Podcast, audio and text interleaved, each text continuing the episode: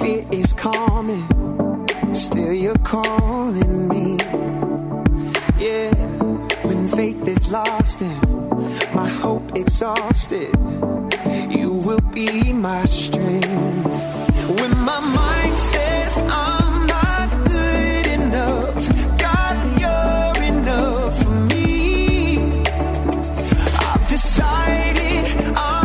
Continuamos aquí en No Te Duermas. Y bueno, llegó el momento, llegó Generación de Mente y está con nosotros nuestro querido amigo Adolfo Torres. ¿Cómo estás, amigo? Elías, querido, ¿cómo te va? Bien. Un, gusto verte y bueno, compartir acá con los chicos también un eh, tiempo más que tenemos en Generación de Mente.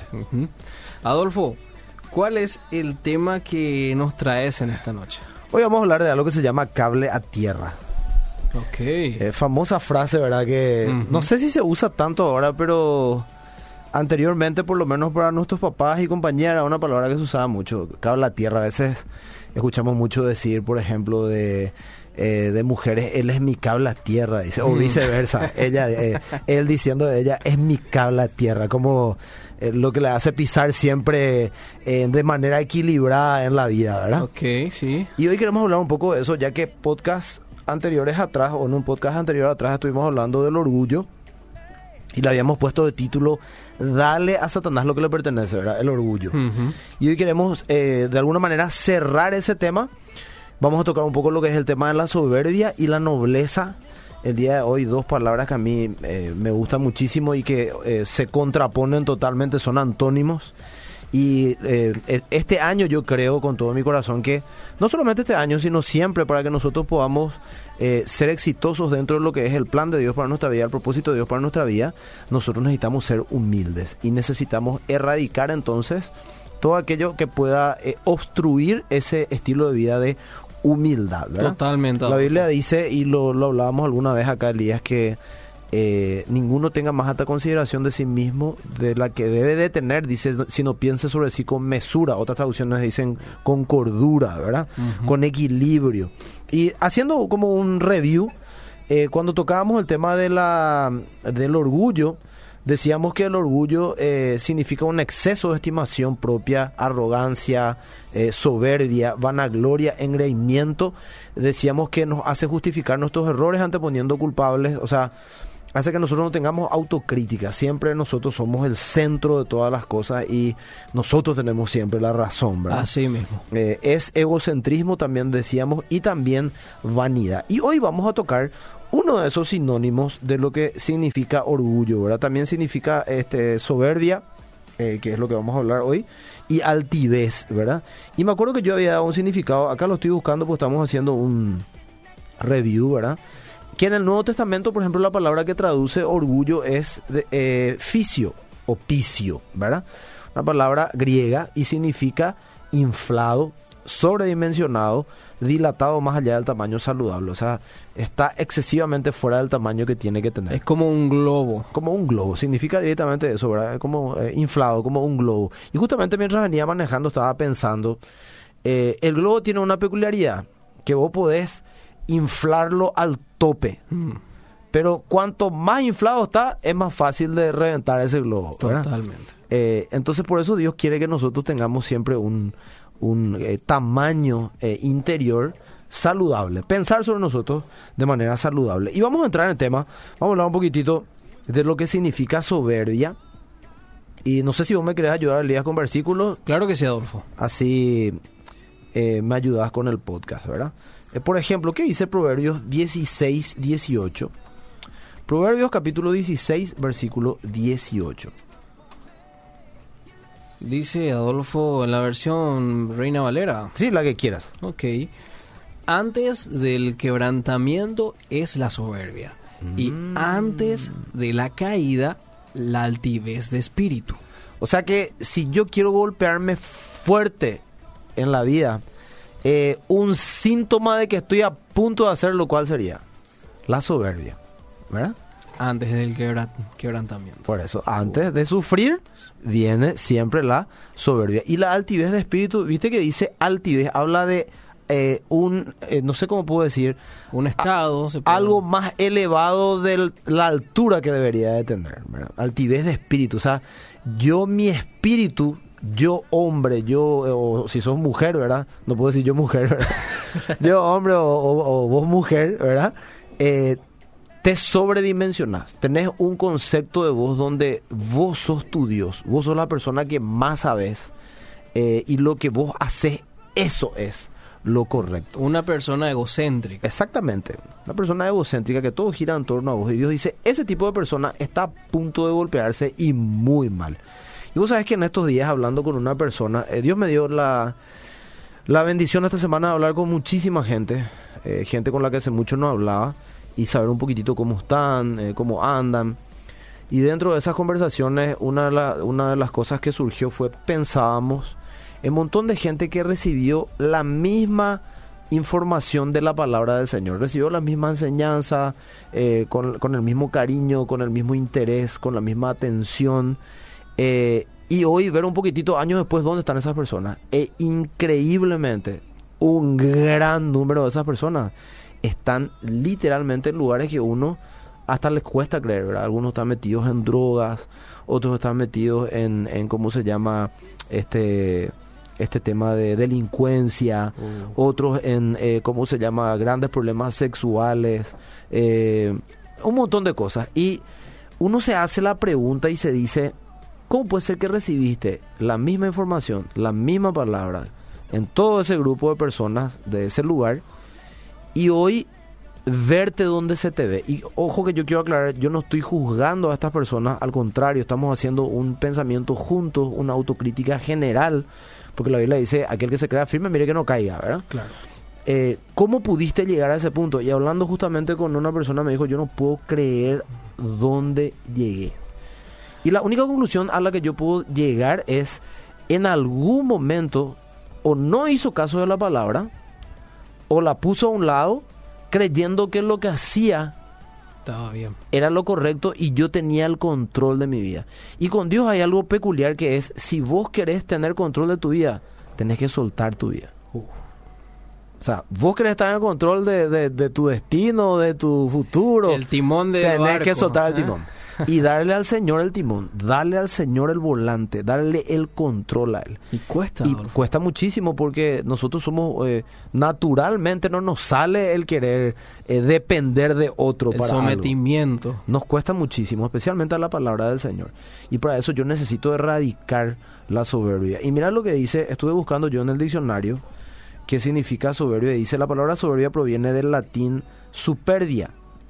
Y es un sentimiento de valoración de uno mismo por encima de los demás.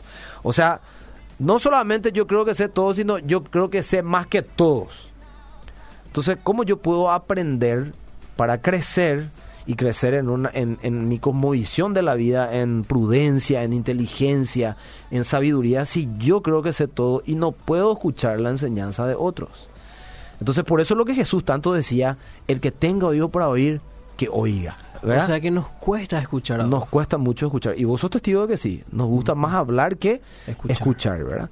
Eh, encontré, por ejemplo, en la traducción de la NTV que decía, los que estén dispuestos a escuchar, les digo.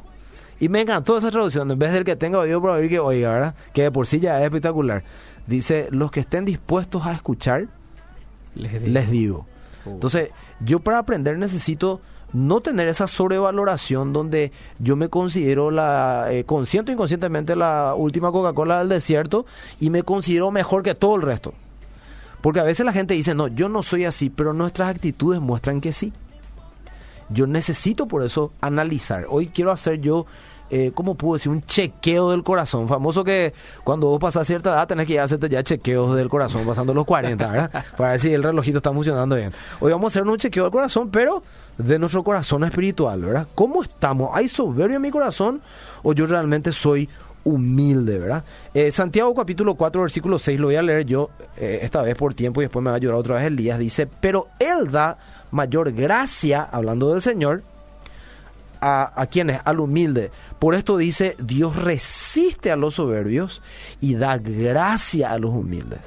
No hay nada mejor que recibir la gracia de Dios, por la gracia de Dios es Un regalo. un regalo. Entonces, hay todo tipo de bendiciones que vienen sobre nosotros sin merecerlo sencillamente por gracia. Pero sí hay una condición, que yo tengo que no ser soberbio para escuchar lo que el Señor a mí me enseña y aprender de aquellas personas que Dios también pone a mi alrededor que también me pueden enseñar. ¿Quiénes, por ejemplo, podrían ser eso, esas personas si yo soy adolescente o joven? Yo creo que los padres, Tus papás, después quién más? los hermanos, También eh, tus hermanos mayores, tus maestros, Tus maestros. eh, tus pastores, tus líderes. ¿Por qué no tu jefe también en determinadas Sí, circunstancias o momentos? totalmente. O sea, tener yo esa apertura para aprender, ¿verdad? Y acá dice que el Señor da gracia, da mayor gracia a esas personas. Entonces, ¿quiénes son humildes según eh, lo que Dios nos enseña en su palabra? Y escuchamos este concepto, son aquellos que creen y obedecen la voluntad de Dios por encima de lo que sienten, piensan o hasta desean. O sea, esas son las personas que Dios considera no soberbias, humildes. ¿Quiénes? Las que hacen la voluntad de Dios por sobre lo que sienten, por sobre lo que piensan y hasta lo que desean. ¿Y cuál es un gran problema hoy a nivel iglesia cuando yo soy joven y adolescente para hacer la voluntad de Dios? Lo que siento. mm, escuchamos bastante. ¿verdad? Lo que yo siento, ay, yo siento y de acuerdo a lo que siento, o lo que yo pienso. No, para mí que no es tanto así. Entonces ya le buscamos la quinta pata al gato y finalmente hacemos macanada, ¿verdad? O eh, los deseos. Ay, ay, ay. ¿verdad? Entonces, muy interesante que esas son las personas a las que Dios considera, no en este caso soberbias, o eh, y también eh, en este caso humildes, ¿verdad? Hay un versículo que sí me gustaría que lo leas, Elías. Está en Habacuc capítulo 2, versículo 4. Habacuc no es abacú, puede ser parece medio pacú, ¿verdad? Suena a, pe- a pescado. ¿Qué dice Habacuc 2.4? Dice, he aquí que aquel cuya alma no es recta se enorgullece, mas el justo por su fe vivirá. Una forma que yo podría traducir también ese versículo, no quitando ni agregándole nada, porque la Biblia nos llama a no hacerlo, es, he aquí que, he aquí que aquel cuya alma no es recta, dice, ¿verdad? Ujú. Eh, no es, perdón, he aquí que aquel cuya alma no es recta, no es humilde. Mas el justo por su fe vivirá. Quiere decir que para que yo tenga un alma recta delante del Señor, un corazón que agrada al Señor, yo necesito tener humildad. Y la recompensa justamente es que voy a vivir por fe. ¿Y qué es vivir por fe? Practicar la palabra. Porque yo practico la palabra por fe. ¿Verdad? Hay cosas que no entiendo, pero yo sé que Dios me dice que va a ser mejor para mí. Entonces yo, en vez de estar buscándole la vuelta a mi cabeza, ¿qué hago? Obedezco. Soy humilde para ponerlo en práctica, aunque a mi entender, a mi manera de ver, eh, ni siquiera lo entiendo tanto. ¿Y por qué tendría que ser así? Pero si Dios me lo dice, yo lo hago. ¿verdad? Interesante ese concepto, Adolfo, que decís. De vivir por fe significa vivir de acuerdo a la palabra de Dios. Totalmente. Porque muchos tienen ese concepto de vivir por fe a vivir según mis emociones. No, nada que ver. De hecho, eh, es una regla inconsciente a veces en muchos lugares. Eh, vivo por fe, dice, pero ¿a qué le llamas por fe? Hacer lo que vos querés hacer, pero que Dios no te dijo que hagas y te lanzás a hacer eso, o hacer lo que realmente Dios te dijo. Una cosa, por ejemplo, es que Dios te diga eh, que dejes tu comodidad eh, para hacer algo que Él te está indicando hacer, que no va a tener aparentemente la retribución económica que tenías en ese lugar, pero Dios te fue muy claro dentro de su palabra en el mandato que te está dando. Entonces, vos lo haces. Finalmente vas a ser mucho más bendecido en ese lugar de alguna manera. Otra cosa es decir, el Señor me dice que deje mi trabajo para hacer tal cosa. ¿verdad? Y Dios no te dijo nada, pero era tu, lo que a vos te gustaría y tu emoción del momento. Te va a ir muy mal. Y pasa. Porque no está viendo por fe, está viendo por emociones. La fe es, una, es certeza de lo que se espera y convicción de lo que no se ve. Pero ¿dónde está la convicción de lo que no se ve? En lo que Dios te dice que tenés que hacer. No ves a lo mejor todavía el resultado, pero Dios te dice que lo practiques. Y vos por fe lo haces y ves el resultado después. ¿Te acuerdas de Pedro? Cuando Jesús, después de haber muerto, él resucita y se empieza a aparecer a algunos de sus discípulos y entre ellos Sí, a Pedro. sí. ¿Y te acuerdas que estaban en una barca? Ellos estaban, este, obviamente, pescando, ¿verdad? Y no pescaron nada en toda la noche. Y Jesucristo aparece en la orilla y le dice, le dice a, no solamente a Pedro, sino a los discípulos, dicen, echen la red Al otro lado. a la derecha, ¿verdad? O al otro lado, como dicen otras traducciones. Y Pedro, le- eh, perdón, eso ya fue una vez anterior. Eh, era la, la vez que por primera vez Jesús se, va y- se sube en la barca de Pedro Sí. y empieza a hablar a la gente. Y te acuerdas que después, eh, después de ese acontecimiento, él le dice a Pedro que, porque ellos estaban pescando, habían venido a pescar y no pescaron nada, estaban limpiando la red. Entonces él le dice a ellos que tiren la red del otro lado. también pasó cuando Jesucristo resucitó. Pero en esta primera vez, ¿qué le dice Jesús a Pedro? Le dice tirar el- el- la red del otro lado. ¿Y Pedro qué le responde? Señor, toda la noche que pescamos. Y no pescamos nada, ¿verdad? Y vos nos decís, ahora nosotros sabemos más de, de pesca que vos. Y vos nos decís, tirar al otro lado. Mi experiencia. me dice que no tiene lógica. Entonces, tirana del otro lado, como decimos nosotros los paraguayos, tirana, ¿verdad? Tirana. ¿Y qué hace? Dice, eh, aunque no entienda, no dijo Pedro, pero es la conclusión que nosotros sacamos, eh, es como que él dice, Señor, aunque no entienda, y sí dice, en tu palabra lo haré, o por tu palabra lo haré. Y él tira la red. ¿Qué hizo? ¿Hizo algo por emoción o algo por indicación? por indicación. Y justamente es lo que, como mencionaste hace rato en Habacuc, más el justo por su fe vivirá. Exactamente. Entonces, Hizo lo que el Señor mandó. Exactamente, entonces vemos que vivir por fe es vivir la palabra, no vivir una emoción, sino una indicación del Señor. Y hay muchas indicaciones que Dios te va a dar que te van a parecer ridículas, incluso no justas. Para eso que voy a necesitar humildad. Si sos soberbio y te crees por sobre los demás, eso los demás incluye a Dios. No vas a querer escucharle ni a Dios mismo y mucho menos a gente que Él pueda usar para enseñarte. Yo no sé si tenemos eh, algo de mensaje o algo, no tenés nada hoy. Sí, a ver, voy a revisar. Así revisamos y continuamos hasta el sí, final. la gente se está comunicando. eh, dice, ahora, bueno, vamos a festejar el cumpleaños del pastor. Aleluya. Qué bueno, qué bueno, qué bueno esa noticia. Sería bueno que inviten para el asado o alguna cuestión. Dice saludos mi querido Adolfo, ahora en vacaciones puedo escuchar el podcast, muy interesante siempre. Johan Soy. Ah, qué nivel. Un saludo a mi amigo Johan. Genial. Bueno, seguimos entonces. Mira, eh, Habac- leímos lo que dice Habacuc, ¿verdad? Eh, encontré esto muy interesante. La palabra de Dios presenta el orgullo y la fe como contrarios. ¿verdad? Y este versículo de Habacuc, el 2.4, nos da esa, eh, ¿cómo se llama? Eh, esa indicación. Entonces es claro que humildad y fe van de la mano. E igualmente van de la mano el orgullo, la soberbia y la incredulidad. ¿Quién, es- Palabra clave. ¿Quién es entonces incrédulo finalmente? El orgulloso y soberbio. Y fíjate, lo voy a demostrar acá en un versículo. Vamos a leer en la traducción que vos tengas y yo voy a leer después en la NBI. Vamos a ver lo que dice la Reina Valera. Primera de Pedro capítulo 5 versículos 5 al 6. ¿Qué dice mi querido Elías? Primera de Pedro 5 versículos 5 al 6. ¿Qué dice? ¿Qué Te encontraste? leo, Adolfo, ahora mismo. eh, dice, igualmente jóvenes, estad sujetos a los ancianos todos sumisos unos a otros, revestidos de humildad, porque Dios resiste a los soberbios y da gracia a los humildes. Y el 6 dice, Adolfo, humillaos, pues, bajo la poderosa mano de Dios, para que Él os exalte cuando fuere el tiempo. Ahí está. Entonces, cuando yo soy humilde, una característica del humilde es que sabe humillarse para hacer lo que tiene que hacer en el momento correcto. ¿Verdad? ¿Y qué dice que Dios nos promete? Que Él nos va en su debido tiempo. ¿Qué va a hacer? Nos va a exaltar. O sea, nos va a bendecir por esa actitud. Nos va a ir bien en la vida en medio de todas las circunstancias.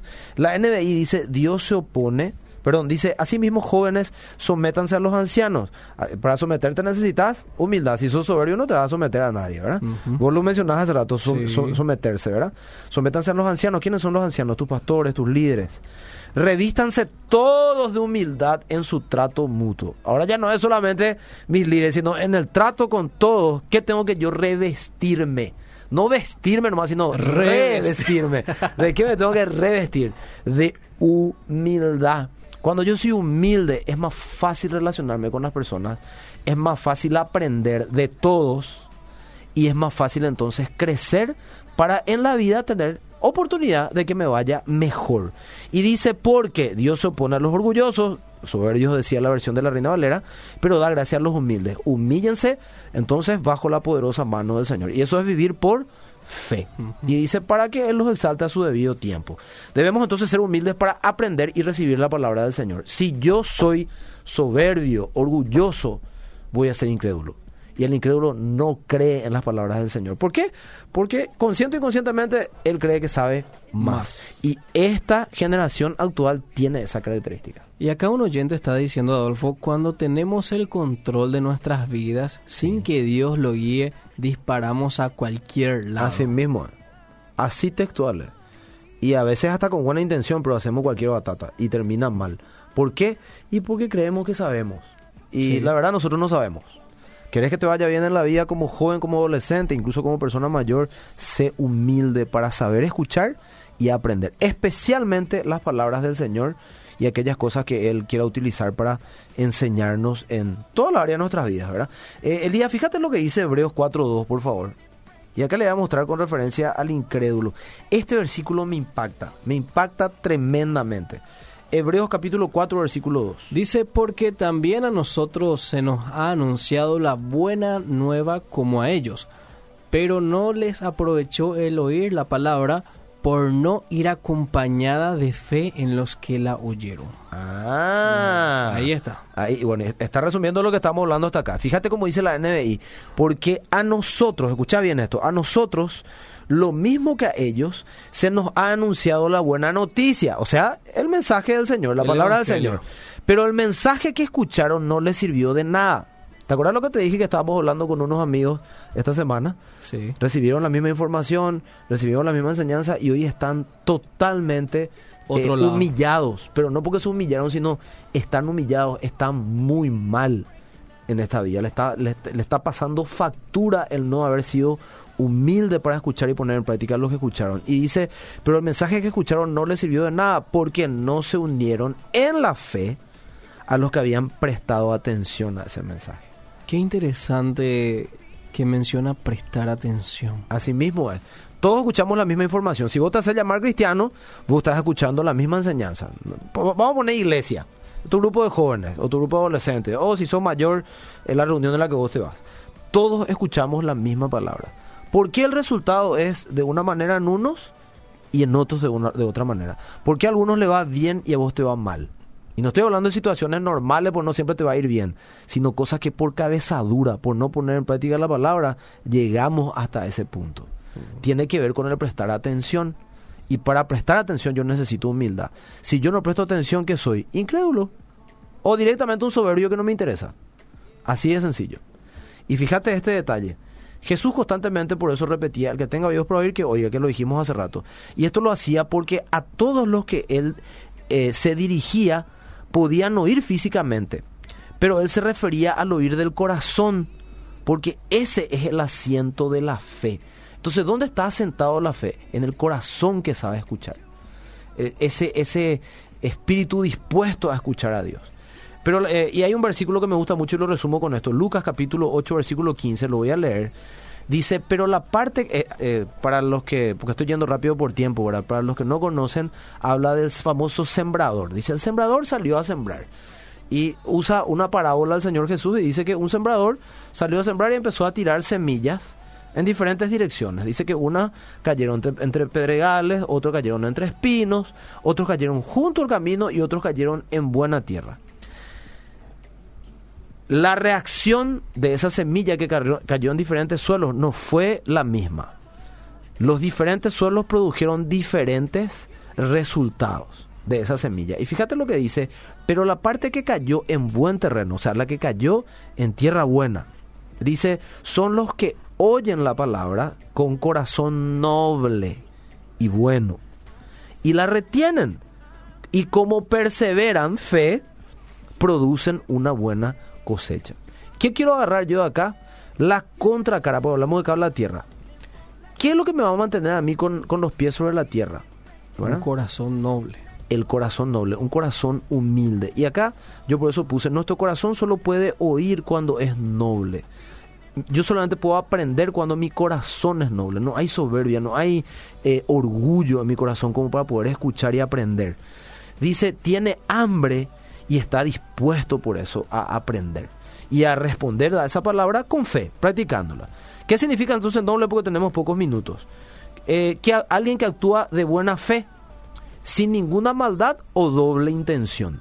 Ese es un corazón noble, ¿verdad? Siempre pone eh, de buena fe eh, las acciones que lleva adelante. También dice que noble es alguien que carece completamente de maldad o doble intención.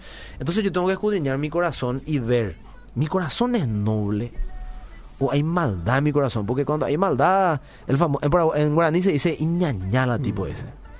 Y se ve en nuestras actitudes cuando somos eh, malos, ¿verdad? Por ejemplo, si yo ando hablando de la gente, yo tengo un problema en mi corazón. No es noble. Eh, porque antes que aprender, yo estoy hablando mal de vos. ¿Dónde está mi, mi humildad? Entonces yo me creo mejor que vos, por eso hablo mal de vos, ¿verdad? Y sí, pero si estás haciendo cosas malas y ya hablamos en algún podcast, no te corresponde juzgar. Eso le corresponde a Dios. A vos te corresponde aprender y ayudar a las personas, pero nunca juzgar a las personas. En todo caso, acercate y habla de esa persona, animarle, pero no estés diciendo estupideces por detrás. O sea, se ve cuando nuestro corazón eh, tiene algo de maldad adentro en nuestras acciones. Hay mala intención. Bueno, vos sabés muy bien que entre los cristianos, ese también, la mala intención es tremenda. No ¿eh? es tan todo color de rosa. No, no, para nada, para nada de, de, nada, ¿verdad? Y voy a leer un versículo por tiempo. Hay un famoso capítulo y versículo que todos conocemos, que es Hebreo- Hebreos capítulo 4, versículo 12, donde dice que la palabra de Dios es viva y eficaz, ¿verdad? Y yo voy a leer la versión de la NTV. Cuando tenemos esa actitud de corazón para oír la palabra, o sea, nobleza, ella puede penetrar, y quiero que no se olviden de esa palabra, penetrar en lo profundo de nuestro ser y producir mucho fruto al practicarla. Fíjate cómo dice Hebreos 4:12. Pues la palabra de Dios es viva y poderosa. Es más cortante que cualquier espada de dos filos. Penetra entre el alma y el espíritu, entre la articulación y la médula del hueso, y deja al descubierto nuestros pensamientos y deseos más íntimos. La palabra confronta mis pensamientos. Enseguida la palabra va a desnudar si yo soy soberbio y orgulloso. O sea, Adolfo, que si no confronta la palabra tus pensamientos, Sí. es también una indicación de que hay un orgullo. Totalmente. El día que la palabra deje de confrontar tu corazón, vos perdiste la nobleza. Perdiste el corazón enseñable. Yo me acuerdo tenía un alumno en, eh, cuando estaba todavía como director en canción, en los primeros años que me hice cargo acá. Y era simpático porque él tenía una materia conmigo que se llamaba Esencia de la Adoración. Y una vez terminó una, una clase y salió y me dijo, profe, eh, demasiado como me quebranta tu... Te voy a decir exactamente como me dijo él. Demasiado como me quebranta tu clase, profe. ¿Y por qué le dije, verdad? Y siempre salgo sintiéndome culpable de algo ese, ¿verdad? y yo le dije, pues sin ninguna parte yo te, te culpé de nada, ni, ni, ni, ni me dirigí a alguno de ustedes como hablando a título personal sobre algunos de ustedes. Probablemente lo que está pasando es que si te quebranta es porque el Espíritu Santo te está mostrando algún área de tu vida donde vos tenés que hacer ajustes. Y dale gracias a Dios que sea así. Porque mientras sea así, realmente vos tenés un corazón noble. Porque el Espíritu Santo te está quebrantando. Cuando la palabra te deja quebrantar, preocupate. Alerta roja. Alerta, pero no sé, anaranjada, roja, ponerle todos los colores. Entonces, penetrar, dije que no quería que no se olviden. Penetrar es atravesar y entrar en el destino deseado. Ahí quiere llegar la Biblia a desnudar tus verdaderas intenciones, las intenciones de tu corazón, los pensamientos. El sábado pasado estuve predicando en una iglesia, en, en un grupo de jóvenes, y estábamos hablando de eh, definirnos, tomar una decisión por Dios o por el mundo. Y yo les decía, había un proyector, hoy se, se usan mucho los proyectores, ¿verdad? Y eh, eh, estaba el proyector ahí puesto y les digo, ¿qué pasaría? Porque estaba desconectado el cable que iba a la computadora. Les digo, ¿qué pasaría si este cable eh, pudiese conectarse a nuestro cerebro y se proyectara nuestros pensamientos delante de toda la gente acá en la pared? ¿Cuántos se podrían sentar tranquilos y estar tranquilos con lo que la gente ve que piensan en su mente? No tendrían vergüenza de ninguno de los pensamientos que se pueda proyectar ahí. Que nadie ve, pero que Dios sí ve. Entonces, esas son las cosas que nosotros tenemos que plantearnos. Porque cuando hay nobleza, nuestra mente, nuestro corazón piensa lo correcto. Y justamente, Adolfo, una oyente pregunta aquí, ¿cómo podemos lidiar con una persona soberbia? ¿Cómo podemos ayudarla a cambiar? Amándole. Lo más difícil que hay es amarle a un soberbio. Pues no te caes lo ya de entrada, ¿verdad? Y es lo más difícil que hay. Nosotros, por lo general, eh, queremos ser frontales y le restamos. Y eh, vos sos un flor de orgulloso. Esto, y la persona, ya de por sí lo orgulloso y soberbio se va a cerrar. Entonces, ¿qué tenés que hacer? Servirle, amarle. Atenderle de la manera que él no te atiende. Y eso va a ser. eh, una medicina para el corazón del soberbio. Por lo menos va a confrontar lo que es esa eh, manera de vivir que tiene el soberbio. Le va a llamar la atención todo actitud. Te voy a dar un ejemplo. ¿Verdad que lo peor es cuando alguien te está tratando, o sea, eh, vos le trataste muy mal a una persona y esa persona, o te enojaste con una persona y le está hablando mal a esa persona y la persona te trata bien? Eh, una vez yo escuché en una discusión que le decía, pero retame a vos también, decime algo también. Demasiado mal que te trato y vos me tratás bien. no entendía nada que es lo que estaba diciendo. Pero lo peor, ¿por qué? Porque eh, hay una actitud diferente. Entonces, ¿cómo trabajar o tratar con un soberbio? Amale. Tenemos un minuto. Solo la palabra de Dios puede atravesar nuestra mente consciente, nuestro intelecto y emociones y llegar a lo profundo de nuestro ser donde se produce la fe verdadera. Hay un versículo famoso, Romanos 10, 17, que dice que la fe viene por, eh, perdón, que dice, así que la fe viene como resultado del oír el mensaje. Famoso, la fe viene por el oír, y el oír la palabra del Señor. Y dice, eh, la fe viene como resultado de oír el mensaje, y el mensaje que se oye es la palabra de Dios. Me encanta esa traducción. Tengamos un corazón enseñable para aprender del Señor. Y para terminar, ¿Cuál es la actitud que Dios eh, espera que tengamos nosotros entonces ante su palabra enseñada en este 2020? Lo primero, recibirla y practicarla con gratitud. Aunque lo que te pida sea algo que en ese momento no te dé muchas ganas de dar gracias, como perdonar lo imperdonable humanamente, por ejemplo. Tengamos el corazón noble para recibir la palabra y practicarla con gratitud, o sea, sin quejarte. Metele, ahí. Hay mucha gente que practica la palabra, pero como no ve resultados rápidos, ya se empieza a quejar. Entonces no vas a dejar de practicar lo que estás haciendo, pues ya tu corazón ya no es agradecido. A medida que aprendo tus justos, tus justas ordenanzas, decía el salmista, te daré las gracias viviendo como debo hacerlo. Escucha esto. Obedeceré tus decretos, por favor, me encanta. Por favor, no te des por vencido conmigo le dice el salmista al Señor. Eso está en el Salmo 119, 7 al 8. Lo segundo, porque ya tenemos que terminar, que mi corazón tiemble ante la palabra. Ese, eso es algo que nosotros perdimos últimamente, el temor de Dios. Escuchamos la palabra, ah, y ya no nos produce lo que vos dijiste, ese quebrantamiento. Me da temor el no practicar eso que Dios me dice. Dice la Biblia, eh, Salmo 119, 161 al 162 dice en la versión de la NTV, gente poderosa me acosa sin razón, dice el salmista, pero mi corazón tiembla solo ante tu palabra. Estaba pasando mal el tipo, pero dice, ni siquiera ante esa situación tiemblo, solamente tiemblo ante tu palabra. Quiero, quiero honrarte. Me alegra, me alegro en tu palabra como alguien que descubre un gran tesoro. Que el 2020 sea una persona que te tome o te, te, te encuentre como una persona que tiembla y se alegra ante la palabra porque encontré el mayor tesoro que puedo encontrar en mi vida y lo practico, ¿verdad? Entonces, dos cositas sencillas que les dejo como tarea para esta semana y este 2020. Recibir la palabra y practicarla con gratitud y que tu corazón siempre tiemble ante ella y no te permita ser soberbio ni orgulloso, sino mantener un corazón noble. Muchísimas gracias Adolfo por este tiempo. Gracias por este tema que hoy trajiste, cable a tierra, y hablaste sobre la soberbia y la nobleza. Entonces que tu cable a tierra sea la palabra en este año. Así teníamos a Adolfo Torres aquí en Generación de Mente.